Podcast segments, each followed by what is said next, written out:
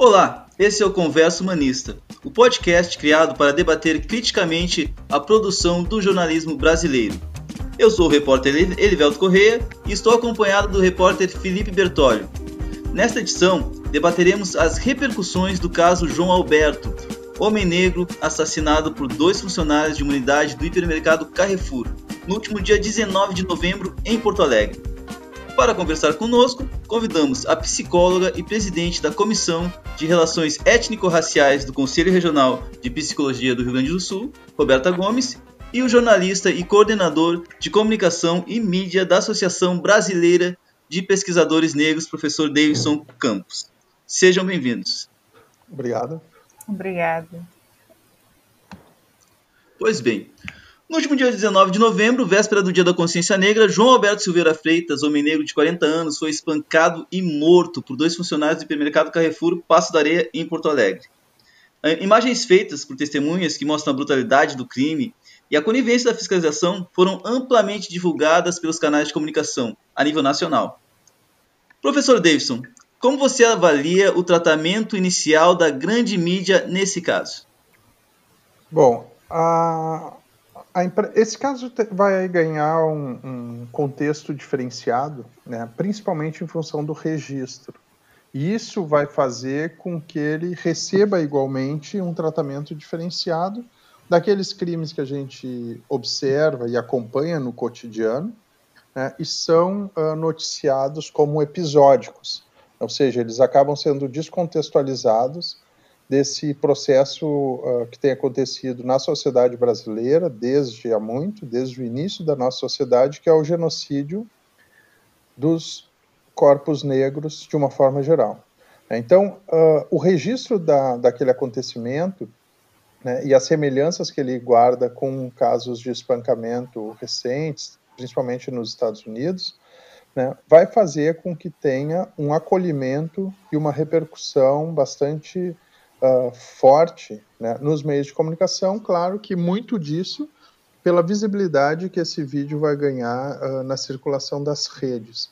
Né. No momento em que aconteceu, é feito o registro e logo depois já circula uh, em praticamente né, todas as redes sociais e a partir de diferentes impulsionadores.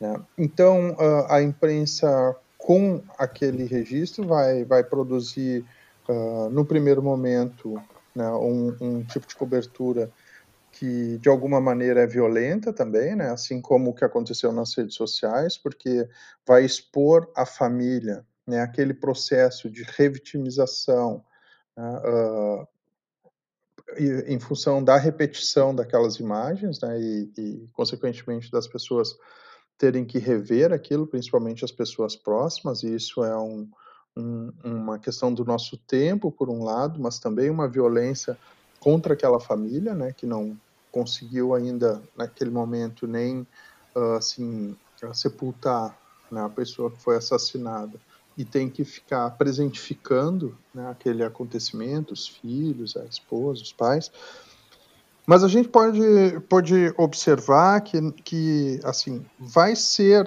uh, assumido duas posturas. Né? Por um lado, vai acontecer a denúncia pelos meios de comunicação e, por outro lado, num primeiro momento, vai ser acolhido né, a perspectiva oficial, digamos assim, que foi passado pela empresa Carrefour. Por quê? É porque, se, se observar no primeiro momento, a cobertura fala sobre um, um policial temporário que estava passando pelo local e auxiliou a segurança na contenção. É muito claro que naquele momento uh, se buscava oficialmente desconstituir essa figura né, do trabalho paralelo, que é uh, proibido por lei, né, e ao mesmo tempo para ligar aquele acontecimento a um indivíduo né, uh, representante do Estado e que de alguma maneira tentar uh, tirar né, da vítima esse lugar de vítima efetivamente, né, que seria uma ação então oficial né, de um policial uh, militar na contenção de alguém que havia provocado um distúrbio. O que, que vai acontecer? Vai acontecer que as imagens são muito claras, né? E as pessoas vestiam a mesma roupa, né? Os dois seguranças, e isso vai configurar então um, um trabalho dobrado por parte uh, de um deles, e aquele discurso oficial que se ensaiou no início, ele acaba sendo uh, desconstituído, né? então vai se sobrepor uh, na cobertura aquela discursividade que foi né, que está ligada ao acontecimento de fato, e por outro lado a repercussão disso de uma forma muito muito desumana né, que as pessoas buscando justificar ou relativizar aquilo que tinha acontecido. Então a gente vê uma cobertura bastante diversa no primeiro momento, em função desses vários atores e dessas várias uh, dinâmicas que uh, aconteceram. Uh, pegando isso que o professor Davidson falou da repetição da imagem amplamente divulgada na mídia, esse processo de torturante para a família e para as pessoas próximas, nós vemos que isso é parte de um, de um contexto muito mais amplo, em que se somam as vivências pessoais de racismo e discriminação e os crescentes casos de violência contra as pessoas negras, que também são amplamente divulgados na imprensa, quase que diariamente tem histórias. Então, eu gostaria de dirigir uma pergunta para a psicóloga Roberta a respeito de uh, quais seriam possíveis cuidados em relação à saúde mental que a população negra poderia tomar uh, para lidar com esse panorama extremamente desgastante? Então, essa não é uma pergunta simples de ser respondida, né, Felipe? Um, a saúde mental né, de todas as pessoas, ela já passa por um momento de muita angústia, de muita vulnerabilidade por conta de estarmos vivendo uma pandemia, uma crise né, econômica, política, social, sanitária.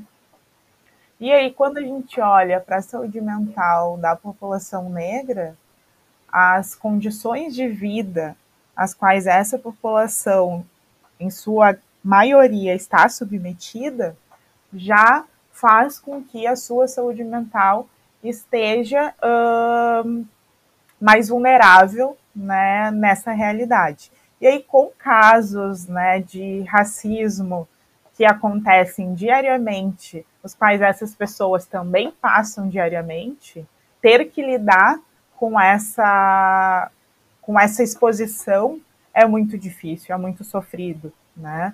Uh, quando uma pessoa negra que sofre desde muito jovem uh, racismo, cada vez que ela entra em um supermercado ou em uma loja, em algum outro local do comércio, e aí ela acorda no dia 20 de novembro, dia da consciência negra, com a notícia de que na noite anterior um homem negro foi brutalmente assassinado dentro de um supermercado e que tem imagens correndo na mídia sobre isso, no, e não só na mídia, né, mas nas redes sociais, no WhatsApp, quem, quem aqui não recebeu o vídeo, né?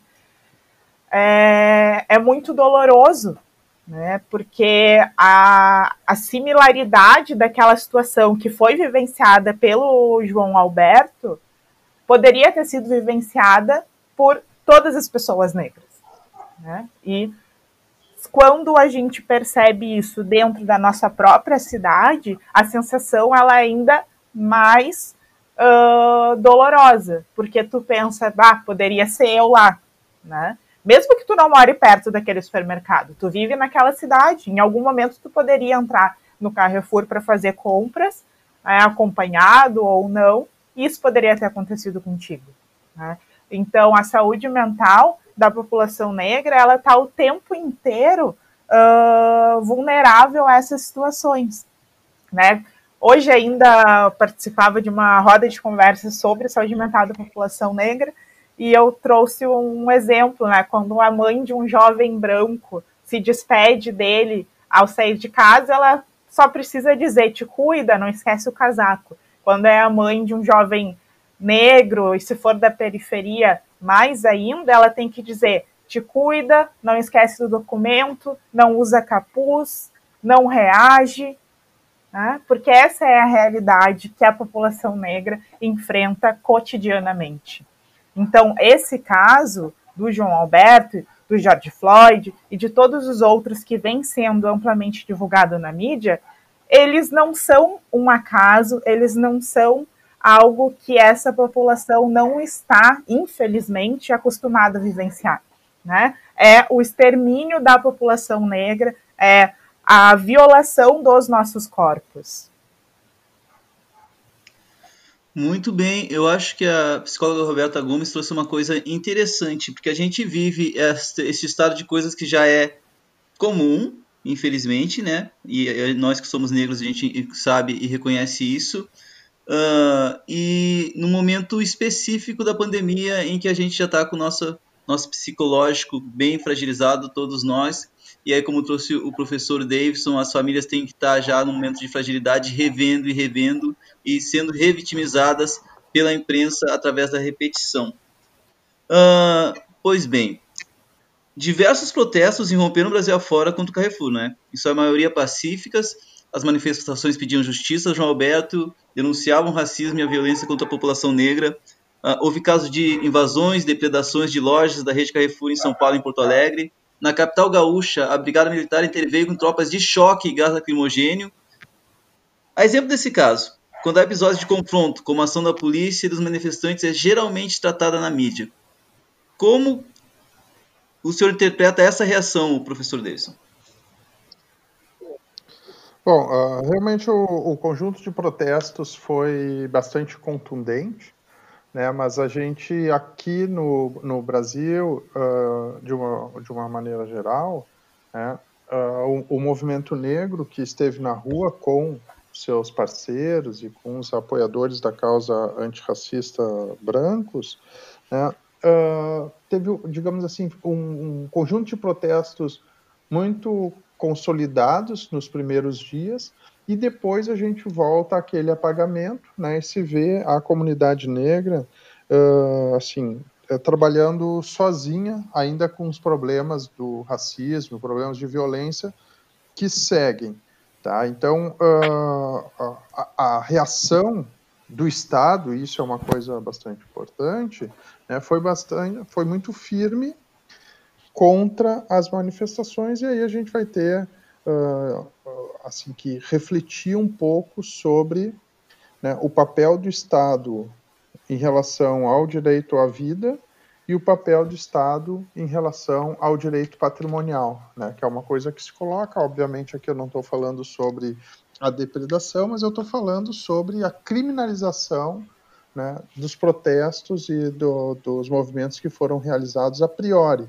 né, porque as forças policiais efetivamente foram mobilizadas, né, no segundo dia de manifestação, que aconteceu aqui na Bento Gonçalves, tinha não só a polícia de choque, mas como cavalaria e polícia aérea.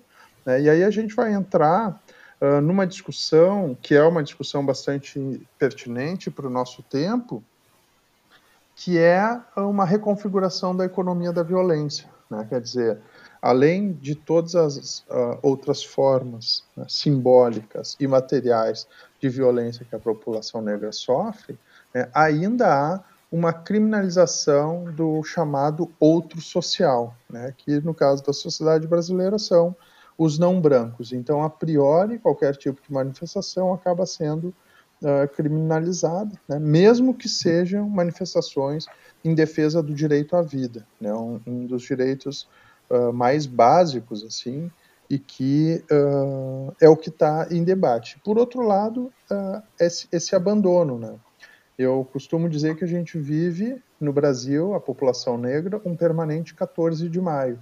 Né? No 13 de maio há algum tipo de, de apoio e festejamento, mas no dia seguinte né, a, a, os negros têm que resolver as suas questões de forma uh, solitária. Né? Solidária, porque isso faz parte da nossa cultura, mas solitária, porque uh, me parece né, que a vida dos negros brasileiros tem um valor diferente porque não causam tanta repercussão né, nas redes para aqueles que colocam protestos ou então uh, telas pretas. Né? É diferente quando tem uma repercussão maior. Eu acho que o, Jorge, o caso do George Floyd é muito significativo nesse sentido. A gente viu o conjunto de protestos que teve, se bem que também foi episódico, né? A sociedade mundial uh, uh, assim organizada nos protestos, né? A sociedade brasileira organizada nos protestos e a mesma repercussão não vai acontecer quando os negros brasileiros morrem, lembrando né, que existe uma pesquisa do Fórum Nacional de Segurança, isso é sempre importante da gente dizer, que entre 2017 e 2019, em torno de 10 mil pessoas negras foram mortas pelas polícias no Brasil, e isso é um número assustador e é um número que tem sido silenciado na cobertura. Uh, eu gostaria de perguntar então agora que o professor Davidson avaliou um pouco a atuação do, do Estado na, na repercussão do caso, eu gostaria de saber, uma pergunta para os dois convidados, na realidade, como é que vocês avaliam a, a resposta do Carrefour, que foi o, o, o local onde aconteceu o crime, a empresa, a instituição, como é que vocês avaliam a, a que está sendo a resposta do Carrefour em relação a isso? Bom, em relação à reação do Carrefour, né, é, o que, que eu posso dizer? Não sei se vocês viram na televisão a, as propagandas, né, que começaram a aparecer do CEO e tudo mais aqui do Brasil, do Carrefour. É... Quando eu olho isso na televisão, eu confesso que o meu sentimento é de descrença, de achar que é uma piada, porque eles tratam só como algo que não poderia ter acontecido, sem nenhuma crítica, né, para além disso, sem nenhuma crítica, sem nenhuma autocrítica, né, de que isso aconteceu dentro de uma multinacional e isso não aconteceu à toa, né, isso aconteceu porque uh, para além né, da, de todas as questões uh, sociais, do racismo estrutural que a gente vive né, no Brasil, é, porque é legitimado dentro do Carrefour, né? Porque dentro dessa multinacional, a orientação que a segurança tem é essa. A orientação que a segurança tem é de violar né, a, o direito de ir e vir, o direito uh, de existir de uma determinada parcela da população, que é a população negra.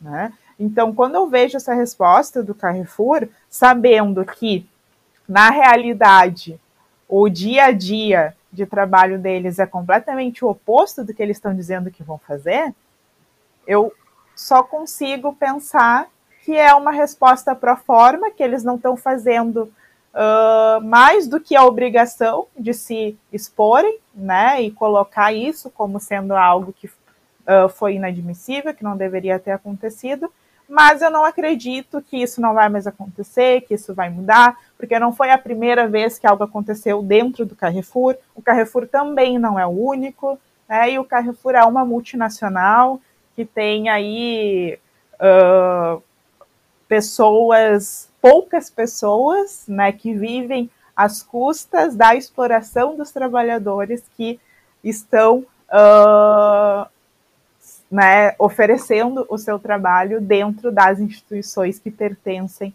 ao Carrefour. É, e, e assim, a primeira coisa que a gente tem que observar é que me parece né, que o, a principal preocupação do Carrefour nesse momento é de efetivamente uh, assim descolar o seu a sua marca do acontecimento né? e, e principalmente tentar evitar o boicote que está dito né? e que efetivado por muitas pessoas e também a desvalorização da marca no mercado. Né? Eu estava lendo uh, uma reportagem há pouco que falava que o, a empresa, né, ou, quer dizer, a multinacional já perdeu em torno de 2 hum. bilhões de euros e esse é um valor muito significativo.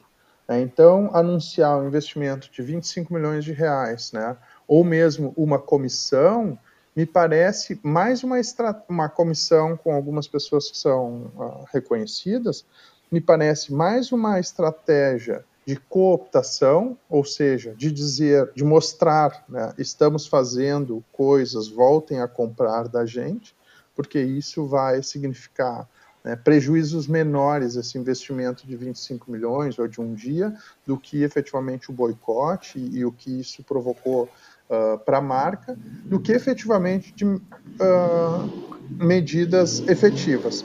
Né? Até porque ficou muito claro, e eles têm dito de uma maneira pública, né, que a comissão é independente. Se a comissão é independente, ela não tem uh, ingerência na cultura organizacional. Né? Ela vai ter ingerência em ações que o Carrefour vai desenvolver com a comunidade. Né? E ali a gente vê exatamente um caso de cultura organizacional. Né? O Carrefour é a mesma empresa em que aquele, aquela pessoa morreu né, e ficou coberta por guarda-chuvas no Recife. O Carrefour é a mesma empresa que espancou um idoso de 66 anos em Osasco, a segurança, um senhor negro, obviamente, né? E o Carrefour é o mesmo que uh, espancou um, um, um idoso né? uh, no Rio de Janeiro, porque o confundiu com um morador de rua dentro das suas lojas. Né? Então, a cultura organizacional do Carrefour e da empresa de segurança né, que, que prestava serviço é de criminalização do corpo negro.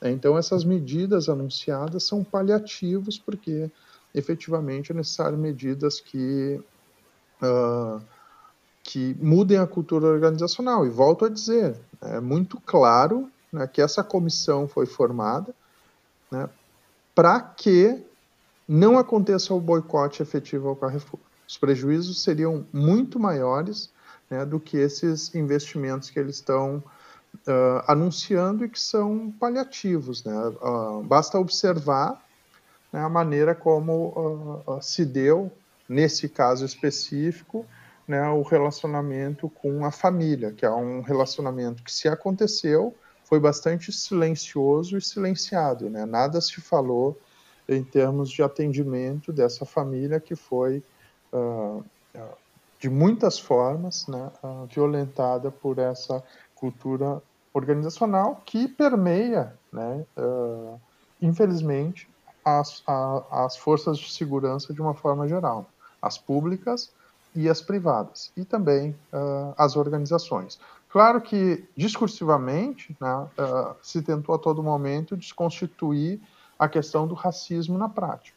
Né. Já, já aponta para uma primeira contradição, é que no dia seguinte o Carrefour anunciou que ia abrir as lojas mais tarde para uh, fazer uma atualização, um treinamento antirracista, né? Quer dizer, ele, ele concorda com a, a, existência do racismo na prática. E, obviamente, quando se fala em racismo, a gente está falando dessa instituição social que é a desumanização e a objetificação do corpo negro. Porque aí um objeto tu pode tratar da maneira que tu acha que deves, né? inclusive levando este corpo uh, à morte. Eu queria, queria só comentar duas coisas que o Davidson traz assim na fala dele, que eu acho que são importantes assim de frisar, né? Que é o quanto fica nítido uh, em relação a essa comissão criada pelo Carrefour, de que o interesse está no lucro, né? O interesse está em a multinacional não seguir perdendo, né? Não seguir perdendo os seus, uh, os seus investimentos e a sua possibilidade de seguir enriquecendo às custas né, dos trabalhadores. E aí a gente não pode deixar de falar que a maioria desses trabalhadores são negros, né? Uh, e a, a não relação do Carrefour com a família do João Alberto. Né? Aqui em Porto Alegre, a gente vem trabalhando dentro de uma rede né, de trabalhadores uh, negros e negras para poder possibilitar o acesso a serviços de saúde mental para essa família, né, porque nem o Carrefour está garantindo isso, tampouco o Estado. Uh, eu acho bastante sintomático uh, este fato específico e as reações mais especificamente, mais especificamente uh, que dele surgiram, porque a gente percebe uh, o quanto as pessoas conseguem criar, como o professor Davidson trouxe agora há pouco, fazer de uma coisa grave e contundente um, um, uma coisa episódica. E apontar o Carrefour agora como um vilão, como na verdade o Carrefour reproduz já uma, uma realidade que se repete em inúmeras outras corporações, empresas e inúmeros outros ambientes. Isso talvez nos dê, nos dê uma noção do real problema e a gente volta a falar. Infelizmente é um, um, assunto muito complexo que eu já tive a oportunidade também de tratar com o professor Davidson em outra entrevista para o site da Humanista, que é do racismo estrutural, que a Roberta trouxe também, que é muito mais profundo. Uh, o, o que aconteceu agora foi só mais um, mais um episódio filmado, amplamente divulgado, mas que repete uma coisa que é parte do cotidiano e é mais aí um resultado desse racismo estrutural que nos acompanha, que faz parte de toda a sociedade. E aí me remete a uma frase que eu sei que o professor Davidson gosta muito, que é do Malcolm X, que não existe capitalismo sem racismo. E antes de encerrar, e eu vou pedir para vocês, se vocês puderem ser breve, a começar pela Roberta e depois pelo professor Davidson, se o Felipe quiser, Felipe quiser contribuir também. O que, que vocês acham de, por exemplo, o Black Money? Quando a gente fala de Black Money, a gente fala de empreendedorismo, né? Quando a gente fala de empreendedorismo, a gente não pode perder de vista que esse empreendedorismo está associado ao capital, né? A uma sociedade que é capitalista. Então, é evidente que a população negra uh, precisa sobreviver, é evidente que a população negra precisa trabalhar e que para a população negra as possibilidades de acesso tanto ao estudo para qualificar sua força de trabalho, quanto mesmo ao mercado de trabalho, né, a possibilidade de empregos em que elas ganhem o seu sustento de uma forma que vá garantir a sua sobrevivência, é, são muito escassas isso é evidente, é um fato. Mas o que é preciso ter cuidado quando a gente fala do black money é o quanto é um, um processo de, de tentar equalizar né, a realidade dessa população, o, o, empreendedorismo dessa população, ao empreendedorismo que ele é hegemonicamente branco, né? E uh, pertence a uma determinada classe que é a classe dominante, né? Então, são os riscos, né, de ao estarmos dentro de uma sociedade que é capitalista, a gente achar que é possível superar o racismo apenas com o status de poder, né? Como se o racismo fosse possível de ser superado a essa população negra ocupar determinados espaços de poder que são relacionados com investimento, com lucro financeiro, né? E aí o Elivelto traz a frase do Malcolm X, né? E na qual eu acredito e defendo é que uma sociedade sem racismo só é possível quando a gente destruir essa sociedade que é capitalista. Né? Racismo e capitalismo andam juntos. O racismo é um produto da sociedade capitalista e o racismo ele é está a serviço dessa mesma sociedade. Uh, rapidamente dizer que essa é a, assim, a grande mensagem do Fanon, né? que é, é necessário a gente refundar as relações simbólicas e materiais para a superação do racismo. Né? Dentro dessa ideia de uma modernidade ocidental que a gente vive, né, com o, o pêndulo voltado para a, a, Europa, efetivamente não há possibilidade né, da superação efetiva do, do, do, racismo na nossa sociedade, até porque né, uh, os que têm privilégio negam a existência desse privilégio porque não estão dispostos a abrir mão desses privilégios. Né? E o capital, de alguma maneira, é a, a materialização desse lugar de poder. Então, para que se supere efetivamente o racismo, seria necessário refundar as nossas relações sociais, culturais e políticas, quer dizer, né, construir um, um, novo mundo possível, que já foi um lema mais vivo né, na nossa na nossa sociedade, na nossa vida de uma maneira geral e que acabou sendo uh, também comoditizado né, e, e, de alguma forma, colocado à margem. Né? Então, a gente precisa construir, uh, nesse momento, né, uh, formas de resistência a essa a estrutura. Acredito que não seja um momento ainda né, de pactuar com o opressor, como me parece o papel dessa comissão uh, elaborada pelo Carrefour é um momento ainda de disputa. Né? A gente não pode simplesmente sentar na mesa com o opressor a partir das suas regras, porque senão segue tudo como está. Nós precisamos disputar efetivamente, construir uma discursividade, construir um lugar para efetivamente né, dialogar sobre esse acontecimento em específico, sobre a superação desse acontecimento específico, né, mas como a Roberta bem disse, com certeza vai voltar a acontecer. Né, se não agora, daqui um pouco, se não no Carrefour, em qualquer outra loja desse país. Pois bem, chegamos ao fim deste episódio do podcast Conversa Humanista. Eu sou Elivelto Correia e contamos também com a participação do repórter Felipe Bertólio, da psicóloga Roberta Gomes e do jornalista Davidson Campos. Muito obrigado pela presença. Você pode encontrar nossos outros episódios no podcast do portal Humanista. Até a próxima!